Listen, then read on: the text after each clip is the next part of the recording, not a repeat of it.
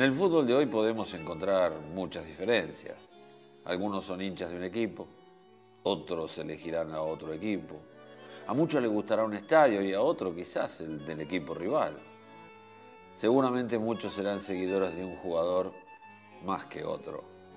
Pero cuando ocurren algunos hechos en particular, creo que todos los que amamos el fútbol coincidimos y nos ponemos de acuerdo para admirar, aplaudir o elogiar.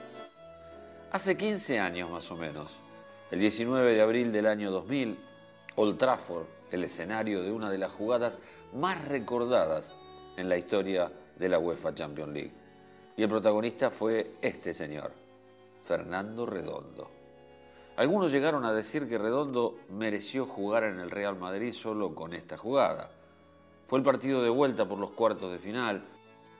Terminaría ganando el equipo de la capital española. Y la jugada que dejaba el sello de un jugador de una categoría muy especial es esta. Él era un auténtico príncipe azul.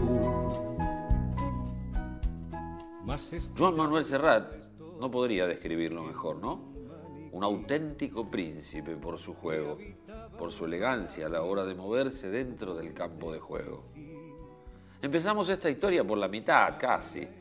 Si viajamos al comienzo, debemos decir que empezó en Argentinos Juniors, donde jugó muy pocos partidos, solo 75.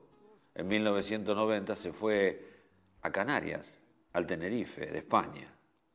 Allí armaron un equipo genial que comandaba Jorge Valdano, acompañado de Ángel Capa, y donde Fernando se movía como pez en el agua. Es más, se animaba y anotaba algún que otro gol. Fueron ocho en 107 partidos en los cuatro años que estuvo en el club de la isla. Ni hablar de su paso por el Real Madrid. Llegó en 1994 y estuvo en seis temporadas. 228 fueron los partidos y cinco los goles que convirtió. A nivel títulos, bueno, ganó dos ligas de España, una Supercopa Española, dos UEFA Champions League y además una Copa Intercontinental. El amor de la gente del Madrid no se fue nunca por este fantástico jugador.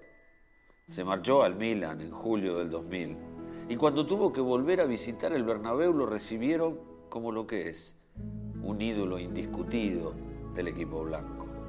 Las lesiones impidieron que lo pudiéramos ver con la camiseta negra y roja. Jugó solo 16 partidos. Claro que le alcanzaron para levantar otra orejona, otra UEFA Champions League. Y en la selección, qué pena, ¿no?